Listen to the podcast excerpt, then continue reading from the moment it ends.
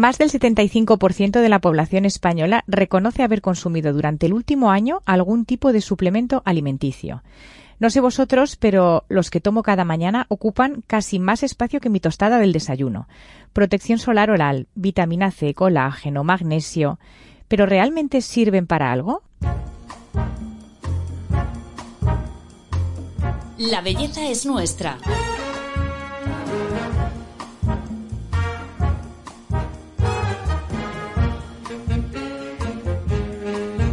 Un podcast de Telva.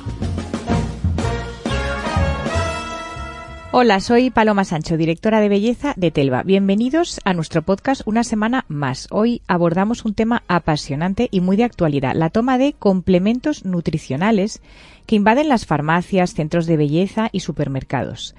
La médico Isabel Viña, residente de endocrinología y nutrición en la Fundación Jiménez Díaz de Madrid, nos va a ayudar a entender mejor cómo funcionan. Isabel, bienvenida. Muchísimas gracias, Paloma. Estoy muy ilusionada. A ver si eh, consigo em, que la gente, después de escucharnos, sepa qué comprar y por qué lo compra. Sí, porque esto es un furor. Eh, ¿Qué nos está pasando con los suplementos? Pues que yo creo em, que como sí que es verdad que funcionan, todo lo que funciona en, en este mundo, pues al final eh, es como el teléfono escacharrado, funciona, se lo comentas a alguien, ese alguien eh, modifica o le añade unas propiedades que a, a, ella le ha parecido y al final eh, terminan mm, distorsionando un poco los beneficios y perdiendo los límites, porque sí que es cierto que mm, los suplementos tienen su punto y su función, pero no todos sirven para todo el mundo, ni todos son iguales no igual que en la ropa pues también hay calidades pues en los suplementos también hay calidades. Y creo que es una parte que no se habla y por tanto no se conoce. Y al final terminamos comprando cosas que no solo no hacen nada sino incluso pueden hacer daño. Claro a mí lo que me lo que el tema de los suplementos lo que más me inquieta es como que es de autoprescripción. O sea que eres tú la que decide lo que se toma y vas y te lo compras.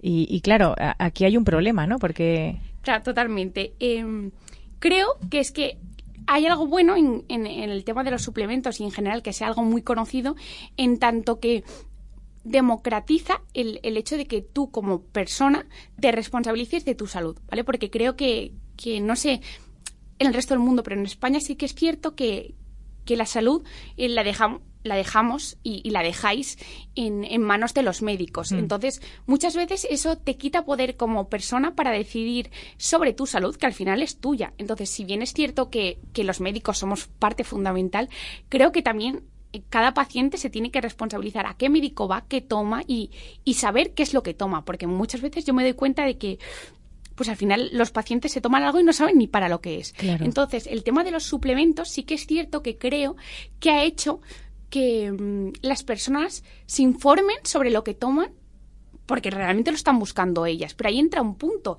que es, lo buscas, lo compras y lo tomas. Pero ¿de quién buscas la información y de quién te fías? Entonces creo que son de autoprescripción, sí, algunos, pero eh, la, la mayor, eh, el mayor riesgo o lo más importante para mí es autoprescríbetelo, pero después de saber y de informarte bien. Pero entonces yo tengo esta pregunta. Eh, ¿A quién le pregunto si realmente necesito suplementos y quién me los tiene que mandar? A ver, esto es un poco controvertido. En general yo te diría que una persona de, eh, por lo menos del mundo sanitario, si no pueden ser médicos, pues algún nutricionista bien formado, eh, alguna persona que que los conozca y sobre todo mm, dentro de la medicina pues algún médico encargado un poco pues los endocrinos de las hormonas porque generalmente estos suplementos actúan sobre vías metabólicas que están controladas sobre todo por hormonas, porque al fin y al cabo em, las hormonas, por, por definición, em, son sustancias que conectan órganos que están muy separados, son como cables de alta tensión, ¿vale? Que conectan pues eh, Barcelona con Madrid y permiten que nos comuniquemos. Pues las hormonas son iguales. Entonces, creo que si vas a tomarte algo que tiene efectos sistémicos, ¿vale? Porque los suplementos sí que es cierto que no son únicos de un solo órgano, deberías eh, fiarte de personas bien formadas y si puede ser, pues un médico con un abordaje un poco más integrativo, mejor. Pero en general, yo te diría que cualquier profesional del ámbito de la salud que sepa. Vale. Eh, ¿Por qué los tomamos? Eh, ¿Por qué este boom? Porque eh, realmente todo parte de que tenemos una carencia porque no podemos comer bien o no tenemos tiempo para comer bien y entonces tenemos que tomar suplementos. A ver, mm, este, esta pregunta tiene su, su, su aquel, porque si yo te digo que es muy complicado comer bien, em, puede crear un poco de polémica en tanto que sí que es cierto que con una alimentación variada y equilibrada tendríamos que tener todo lo que necesitamos. Pero aquí entran varios puntos y es, ¿realmente los alimentos tienen la misma calidad nutricional ahora que hace 50 años? Eso es el primer punto. El segundo, el estilo de vida que tenemos ahora, ¿a ti te permite dedicar o estás dispuesta a dedicar el tiempo para ir a hacer la compra a un mercado de proximidad y además tener en tu cabeza y asegurarte que hoy has tomado la cantidad necesaria de omega 3, que además tu pescado no solo tiene omega 3, sino que encima no está contaminado con mercurio. Quiero decirte, ¿Es factible? Desde luego que sí, y no voy a ser yo la que diga que con una alimentación equilibrada y variada no se puede conseguir todo lo que necesitamos, pero entran mm, puntos a la ecuación que la desestabilizan y es tanto la calidad nutricional, el estilo de vida, que no es comparable al de hace 50 mm. años ni al de hace 20. Mm. O sea, cada vez es cierto que, estamos con más estrés. La pandemia es uno de ellos que, que, que que ha sido un antes y un después en muchas enfermedades, parte por, por, el estrés que ha causado. Tenemos más estrés y tenemos mucho menos tiempo o dedicamos menos tiempo también a la alimentación, que, que, que es así. Entonces, yo creo que si tú eh, eres consciente de ello y decides que, oye, no voy a tomar, sé que no voy a poder tomar o no voy a ir a poder hacer la compra como sé que se debería hacer. Lo asumo, lo acepto, soy consciente de ello y por ello decido suplementarme pues con X suplemento que va a conseguir que yo esté mucho más nutrida, me encuentre mucho más mucho más energética sin necesidad de estar agobiada porque hoy no me he tomado el alimento, la semilla de chía que tiene el omega 3. Hmm. Entonces yo creo que también, por eso, y enlazando con tu primera pregunta, ¿por qué se consumen más? Por, también por comodidad. Vivimos en, en una sociedad donde es muy donde tendemos a lo rápido, fácil, inmediato.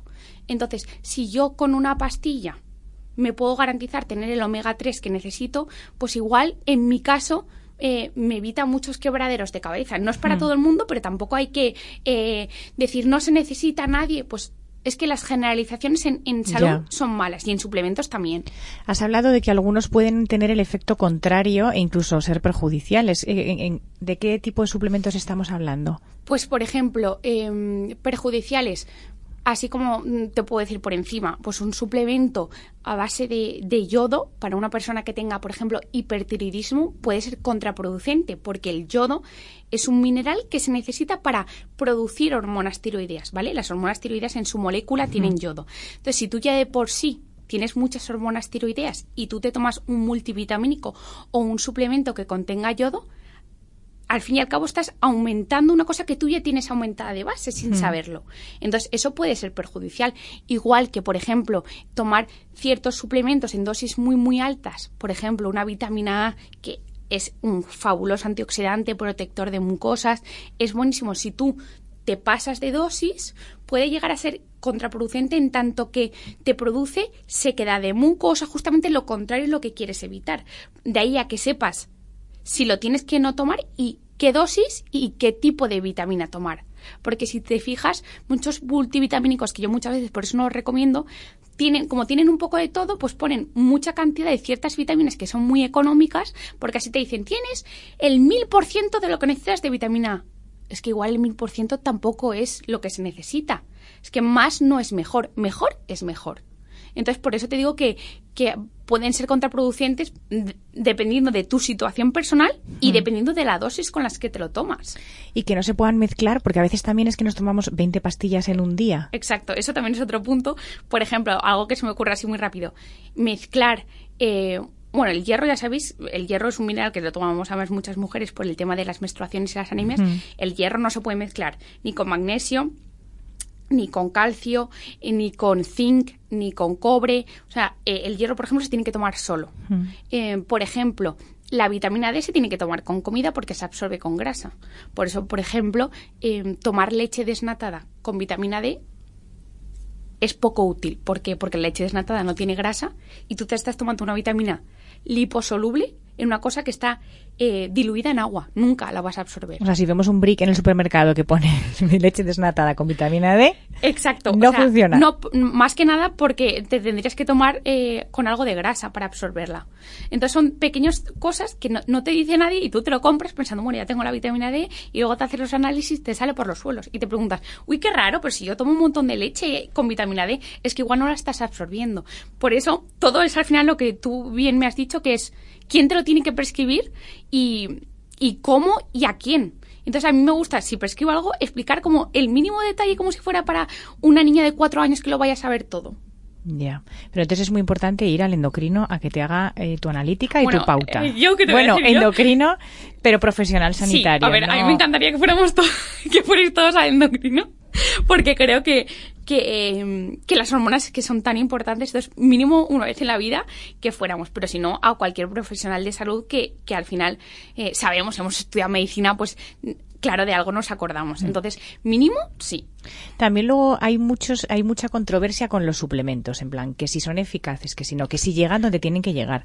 Porque yo escucho mucho a los dermatólogos que te dicen que el colágeno no está demostrado que llegue a la piel para que exactamente la tengas mejor o más firme o que llegue a la articulación. Eh, ¿Qué, qué suplementos sí y cuáles no está probado? A ver, te voy a decir lo del colágeno porque es que eh, es súper, o sea, es un tema súper, súper de moda Hmm. y es que es súper curioso el método por el, por el que sí que hace efecto y... mm, Pero me gusta explicarlo para que sepan un poco los límites de lo que hace efecto. Sí que es cierto que tú cuando ingieres los péptidos de colágeno, tú no los tomas, llegan al estómago, se absorben y van directitos como si tuvieran una señalización a, a la piel. No. Mm. Pero es cierto que eh, el colágeno es una, son una triple hélice que está compuesta por tres aminoácidos, que son como tres ladrillitos, que son glicina, prolina y hidroxiprolina. Y se repiten 333 veces. Pues bien, dos de ellos, que son la prolina y la, y la hi- hidroxiprolina, sí que es cierto que se sabe, y hay estudios eh, que lo demuestran, que se absorben juntos, como que van de la mano, ¿vale? Se absorben juntos en el estómago y, como si fueran una molécula señalizadora, esos dos péptidos juntitos llegan, eh, van por la sangre, llegan a la dermis y se pegan a unas células, y esto es lo importante, que se llaman fibroblastos, que son las células implicadas en la síntesis de colágeno y ácido hialurónico. Entonces, no es que tú el ácido hialurónico y el colágeno que te tomes llegue a la dermis y forme el colágeno, es que señaliza a las eh, células que van a producir el colágeno y el ácido hialurónico. Entonces, no es que directamente hagan efecto, pero lo hacen indirectamente. Es como te, te avisan, oye Paloma, que, que tenemos que, que ponernos a trabajar. Ya, ya, ya. Eso es lo que hacen. Entonces, ¿no son efectivos? Depende, hay que matizar. Son efectivos estimulando a las células Vale. que producen el colágeno y el ácido hialurónico. Y tienen que estar en forma de péptidos, por, por eso mismo que te he dicho, porque van uniditos de la mano, atraviesan em, la, barre- o sea, la barrera gástrica, se absorben en, en- parte del estómago y parte del intestino, llegan a la sangre y señalizan a las moléculas. Entonces, sí que es cierto, el tema de las articulaciones no es el mismo colágeno, porque el colágeno, eh, los péptidos de colágeno que se utilizan para todo el tema que han demostrado efecto para eh, aumentar la síntesis de colágeno y ácido hialurónico, aumentar la hidratación de la dermis y de la epidermis, que eso se mide por, por, por una serie de corriente eléctrica eh, que te lo en la piel y hay estudios que lo han demostrado, es colágeno, péptidos de colágeno tipo 1 y tipo 3. En cambio, para las articulaciones son péptidos de colágeno tipo 2. Entonces, son diferentes y, y también a- actúan por lo mismo. O sea, actúan estimulando a las células D. No es que el colágeno que tú ingieres ya va directamente Ya. a la cápsula articular. Ya. Lo que pasa es que aquí veo ya otra vez el problema que es como con los alimentos o como con el cosmético de que tenemos que saber exactamente leer la caja del suplemento y ver qué tipo de colágeno es, si está hidrolizado, si no, o sea, cómo leemos, cómo acertamos. Eh, ver, Otro reto. Otro reto, claro. Entonces, a ver, mm, yo sé que es complicado, ¿vale? Porque si bien, por ejemplo, Tú que decías lo de los cosméticos, suelen haber ingredientes que se repiten mucho. Pues tú te vas a mirar un retinol y es eh, retinol, pues es, retinal, te puede, te puede sonar el ácido glicólico, los beta-hidroxiácidos. Sí. que es cierto que se suelen repetir, pero el mundo de los suplementos tiene un problema, que es que hay muchísimos y no se repiten, porque si tú te compras péptidos de colágeno, no tiene nada que ver que si te compras un magnesio. O sea, es que no se parecen en nada. Entonces yo creo que eso tiene como un punto más en tanto que no puedes buscar, ah, yo sé que Paloma me contó eh, en el podcast que hay que mirar que sea un tipo de retinol ah, eh, de un nombre. Me lo he apuntado y voy buscando, ¿no? Es que si yo te digo eh, lo de los péptidos de colágeno, te sirve para el colágeno, pues ya no te sirve para el resto.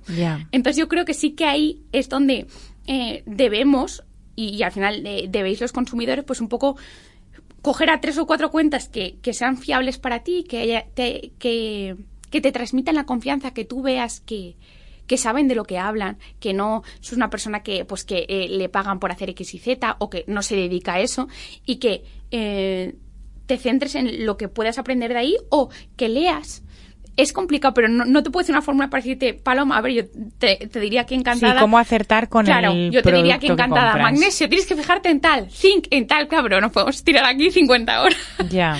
Pero sí que es cierto que tienen su truco en tanto que tienen su ciencia. O sea, esto no es comprar cualquiera y a ver si me va bien y tiro el triple. Claro. ¿Qué, eh, ¿Qué tipo de suplementos no recomendarías nunca porque no está probado ni su eficacia ni... a ver, me lo pones difícil. De los que hay ahora por ahí que dices, esto no merece la pena. Uf, mm. Para no caer en, la, en ellos, digo. Ah, bueno, sí, vale. Eh, eh, eh, es que, claro, ahora me dices entonces me viene a la cabeza como mil. Ahora con el tema del verano hay mil suplementos que son quemadores y abro comillas hmm. que no son, por ejemplo. Quemadores de grasa, hablamos. Sí, quemadores de grasa. Hay algunos que estimulan, pero la gran mayoría que se venden, mira, desde un ácido que se llama CLA, la un, ácido que se llama CLA, que lo venden como el quemador. No hace absolutamente nada y, creo que hay un estudio que se hizo en ratones y no se replica en humanos y, no, te va, no te va a producir ni sí ni no. Simplemente te vas a gastar 50 euros y no te va a hacer absolutamente nada. Eh, luego, la garcinia camboya, que es otro de los suplementos que se vende para, para quemar grasa, tampoco hace absolutamente nada. Em, otras cosas que he leído para quemar grasa. Mm, extractos de como de vinagres, eh, tomar vinagre en ayunas, tampoco hace nada y te puede dañar mucho los esmaltes. Eh, ahora que se ha puesto muy de moda con el tema de quemar grasa, la glucosa, toma vinagre, el riesgo que puedes tener a la hora de beberte el vinagre, perder el esmalte, dañarte la boca, o sea, no te compensa por el tema de, perder mm. grasa o mejorar la glucosa porque si no se lo daríamos a las personas con diabetes y no se damos. Luego, más suplementos. Em, yo el tema de los probióticos que me encantan, soy una enamorada de ellos, eh, esta barra libre que se, que se hace de yo estoy un poco mal del estómago, me tomo un probiótico, no, o sea, eh, los probióticos tienen sus cepas y sus indicaciones, o sea, no a todas las soluciones hay que dar un probiótico, porque ¿qué pasaría si tú tienes un sobrecrecimiento bacteriano y te tomas más probióticos, que son bacterias? Entonces yo eso, me he dado cuenta que muchas veces me encuentro mal del estómago, voy a la farmacia a comprar un probiótico o sea, no, o sea, el, mundo de, la microbiota es un mundo fascinante y, sabemos que, está en relación con la gran parte de enfermedades, desde la diabetes, desde eh, enfermedades autoinmunes como el hipotiroidismo, em, enfermedades más complejas, pues como pudieran ser depresiones, pero eh, no es la panacea ni la solución a todo. Entonces también los probióticos los veo que es un poco de riesgo el consumirlos sin nada.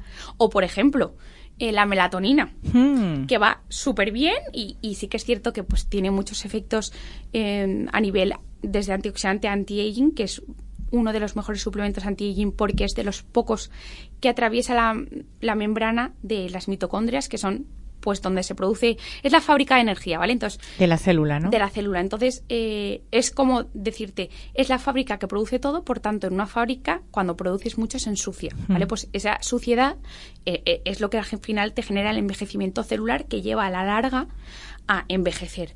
Pues la melatonina que tiene muy buen efecto en esa parte, sí que es cierto que esa, ese libre albedrío de tomar melatonina, si, oye, estoy un poco mala y me tomo la melatonina, pues la melatonina tiene sus riesgos, en tanto que una persona con diabetes que se tome la melatonina altera la, a la sensibilidad a la insulina por la noche. Luego, además, que hay La melatonina normal que compramos en cualquier sitio. Sí, que, se, que se vende, eh, que de hecho creo que se vende en farmacias, pero eh, hasta 2 miligramos sin receta. Y, mm, y eso es- al final es un riesgo por varias cosas. Primero, porque muchas personas les da muchas pesadillas y la gente no sabe que es por la melatonina. Después, que muchas melatoninas son de liberación inmediata y tú te la tomas pretendiendo creer que te va a mejorar tu sueño. Y sí que es verdad que te induce el sueño, pero esas melatoninas tienen una vida media muy corta. Entonces te hacen un efecto como en dos horas y tú te das cuenta que a las cuatro de la mañana te levantas y dices, ¿pero por qué? porque eso te ha alterado tu propio ritmo de melatonina. Entonces yo, la melatonina, eh, si bien me encanta, eso de que la gente se lo tome sin ningún tipo mm, de control, es una hormona. Como si vendiéramos eh, la hormona tiroidea eh, en, el- en un supermercado. Pues lo vería un poco fuerte. Pues al final la melatonina es una hormona. Entonces tienes que saber quién te lo dice y bajo qué condiciones. O sea, y mira que es buena, ¿eh? Pero, pero Ya, como siempre volvemos al punto de, la pres- de, de estar guiados por un profesional. Sí, pero, la o sea, pero así como de riesgo, suplementos de riesgo, lo que te he dicho sobre todo es varios suplementos que se venden como quemadores. Eso sí que Ya. lo veo un riesgo porque, porque no hacen efecto y sí que es cierto que, que suelen dar muchas molestias digestivas. ¿Hay algún quemador de grasa que sí funcione? Paloma, ya vas a tema polémico. pues sí que es cierto que hay varios. eh, legales, ¿vale? Voy a hablar de suplementos legales. em, eh, por ejemplo, el extracto de té verde, Sí. ¿vale? Contiene un, un polifenol, un antioxidante muy bueno que es ECGC, que ha demostrado que ayuda a la tasa metabólica basal, que es al final lo que tú quemas estando en reposo, aumente.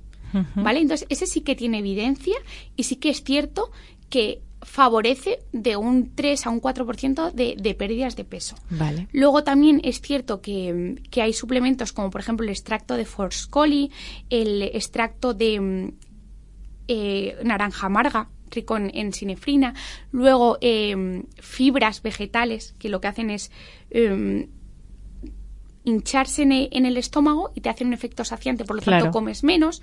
Luego, eh, más indirectamente, por ejemplo, el extracto de azafrán y el 5-hidroxitriptófano, que es una modificación de un aminoácido que tenemos, hacen perder peso, pero no porque quemen grasa, sino porque te inhiben el apetito. Entonces, sí que es cierto que hay suplementos que ayudan a perder grasa, pero no directamente como nos pensamos que es que cogen y van a quemar la grasa físicamente, sino que por mecanismos indirectos sí que es verdad que o bien ayudan a que tú quemes más en reposo, o bien eh, te inducen un efecto saciante o te inhiben el apetito, ayudándote a que tú al final del día consumas menos calorías de lo que eh, quemas, por así decírtelo. Bueno, los suplementos pueden tomarse en formato eh, pastilla, que los compras, pero también hay alimentos enriquecidos con este tipo de principios, bueno, de, de, de vitaminas y demás, para que también nos resulte más fácil de tomar. Vamos a ver el ejemplo de, de, de uno fallido, del pan rosa.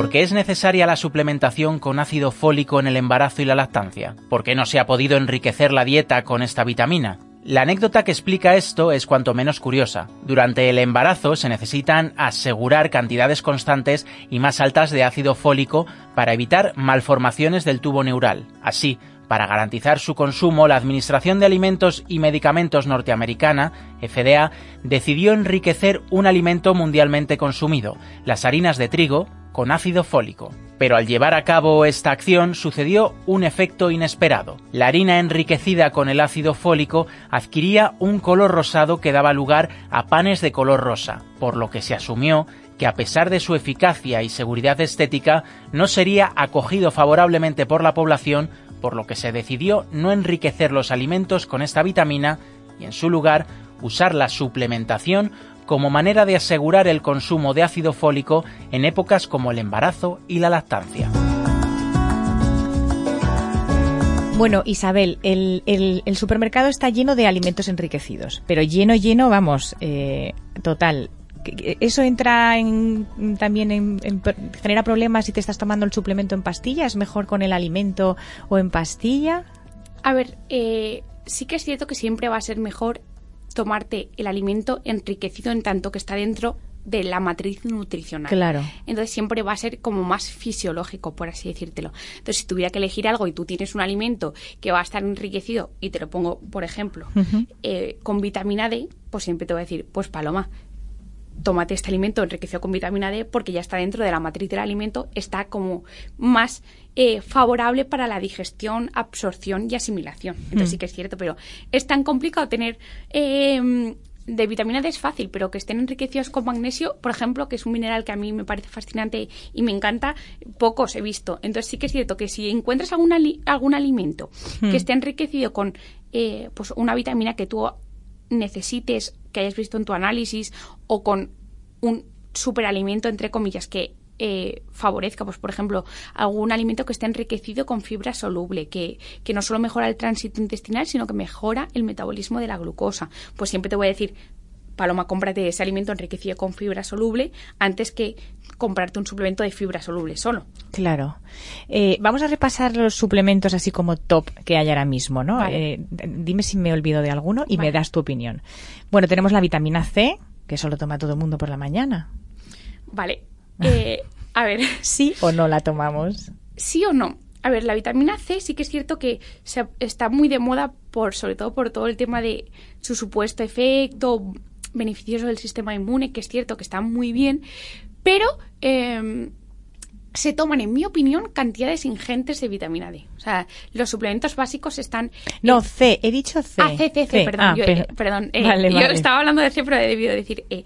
Em, se toman cantidades ingentes. Un gramo es una cantidad muy, muy por encima de las 125 miligramos que se necesitan el día mínimo. Entonces, 125 quizás un poco poco, sobre todo porque em, el sol, la contaminación hace que consumamos mucha vitamina C, sobre todo para todo el tema de antioxidante, pero 1000 miligramos es excesivo y probablemente lo elimines por la orina. Y muchas veces te tomas mucha vitamina C y la orina se vuelve de color fosforescente. Y es porque la estás eliminando por la orina, que me parece estupendo. O sea, riesgo no hay porque la vas a eliminar por Pero la orina. vamos, que se queda ahí. Pero se que queda no. ahí. Hmm. Entonces, eh, yo, vitamina C, si tuviera que recomendar, pues como máximo 500 miligramos. Más no, porque la vas a eliminar por la orina y, y estás tirando el dinero. Omega 3 y 6 y... A, a mí, personalmente, los omega 3 me parecen que son muy, muy útiles, sobre todo, sobre todo en, en embarazadas y lactantes, donde sus necesidades son mayor, y en personas que no, consu- no consuman, no consumamos pues muchos productos de origen animal, especialmente pescados por el tema del mercurio, porque es que Mm. sucede una cosa. Los pescados ricos en omega 3, ¿vale? Em, sobre todo El azul. salmón, el pescado azul, luego el bacalao, también aceite de hígado de bacalao tiene mucho. ¿Qué es lo que pasa? Que tienen la contrapartida que no sucedía hace 50 años, y por eso es el punto que volvemos al principio, de lo de ahora no es lo mismo que hace 50 años, apareció el problema del mercurio, que no tenían nuestras abuelas. Entonces, igual, eh, hace 50 años, tomándote tres eh, raciones de pescado azul a la semana, tenías el suficiente omega 3, pero ahora no. Entonces, ¿qué, qué prefieres? ¿Asegurarte el omega 3 con una, eh, una cápsula, dependiendo de cada dosis, cada dos días, por ejemplo? ¿O tomar omega 3 y tener el, eh, el- el problema del mercurio, sobre todo en personas jóvenes, si buscan quedarse embarazadas, etcétera? Entonces, es una dicotomía. Yo nunca te voy a decir que, que el omega 3 es esencial para todo el mundo. Pero es de los pocos suplementos que yo casi siempre si no tomas pues eh, o pescado azul o una o bastantes semillas vegetales, pues estamos Mm. hablando de 50 gramos al día, y entonces ahí entra un problema de calorías, porque también Claro. porque también son muy buenas, pero eh, si tú tienes sobrepeso, tienes exceso de grasa, pues igual tomar 50 gramos de semillas se te van mucho las grasas por encima. Entonces, eh, yo sí que lo recomiendo, es de los, de los que más recomiendo siempre que sea de calidad, sí que lo recomiendo y sí que tiene evidencia para muchas cosas. ¿Y estos combos de colágeno y magnesio? A mí me parecen que son muy útiles en tanto que el colágeno sí que es cierto que, como hemos dicho antes, tiene la Mm. evidencia de mejorar la hidratación de la piel, aumentar la producción de, de- de nuestro propio colágeno por nuestras propias células. Y el magnesio es un mineral que es, es que es esencial y se consume muy poco porque está tanto en alimentos de origen otra vez eh, animal como en los vegetales que hay para llegar a las dosis se necesitan mucha dosis pues de anacardos, de almendras. Mm. Entonces sí que es verdad que es complicado y es que, mira, regula la tensión arterial, regula el metabolismo de la glucosa, reduce la agregación plaquetaria. En personas que hacen deporte mm, eh, consumimos pues hasta un 50% más que las personas habituales. Entonces, yo el magnesio lo veo muy útil y la combinación colágeno-magnesio que estén juntas, o sea, per se no, no, no tienen efectos sinérgicos, pero si tomas uno que está junto, pues te hace efecto uno para una cosa y otro para otra. Entonces sí que lo veo bien. También he visto coenzima Q10. A mí me encanta la coenzima Q10. Es una de las cosas que... eh, y esto ya es algo totalmente personal, yo me la tomo todos los días. Es que es fabulosa. Em, la coenzima Q10 es, em, un, como su nombre indica, es una enzima que ayuda a que la fábrica de la célula, otra vez que es la mitocondria, produzca energía de manera eficiente. Es como si te dijera que es el mensajero que va transmitiendo las bolitas de energía a través de, de- de toda la célula. Entonces se consume en todas las células, desde las células musculares, el corazón, de hecho eh, mejora mucho para todo el tema de personas que tienen problemas del corazón, se da porque mejora la, em, el consumo de ácidos grasos por parte del corazón. Em, en personas que están fatigadas, que tienen síndrome de fatiga crónica, va muy bien por el tema de em, el- la fatiga y los dolores musculares. Y realmente daño no hace porque es una pseudovitamina. Em, no hay, hasta mi saber, ningún efecto perjudicial y los efectos potenciales son muy altos. También ayuda a la correcta eh, eficiencia neuronal que se sabe o se piensa que la depresión está disminuida. Parece que la depresión, entre otras cosas, está producida por, por una falta o una deficiencia de producción correcta de energía en las neuronas, que eso lo que hace es alterar un poco la bioquímica neuronal y hace que las conexiones entre las neuronas no sean lo efectivas que son, no se producen los neurotransmisores que se debieran y ello causa los síntomas de la depresión. Pues la coenzima Q10 ayuda a restablecer por ese papel energético eh, la correcta eh, transmisión de señal nerviosa y parece que mejora los síntomas de la depresión. Isabel, por si nos hemos dejado alguna fuera dentro de la eterna lista de, de vitaminas y suplementos, te voy a pedir para cerrar ya el episodio eh, que nos digas los cinco suplementos que sí o sí eh, tú crees que merecería la pena invertir en ellos.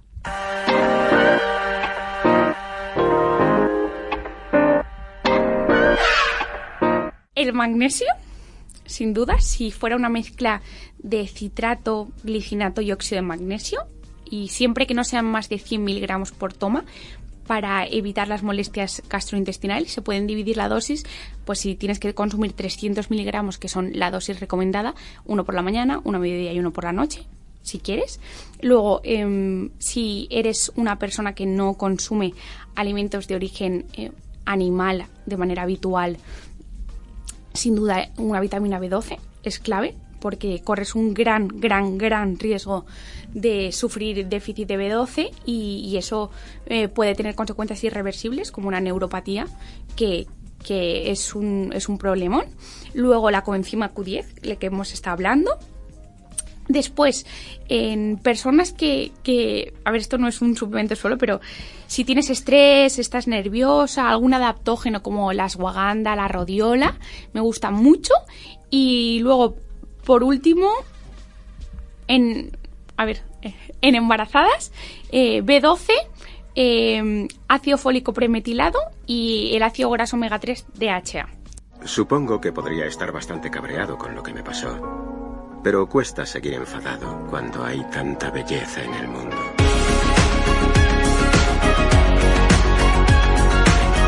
La belleza es nuestra.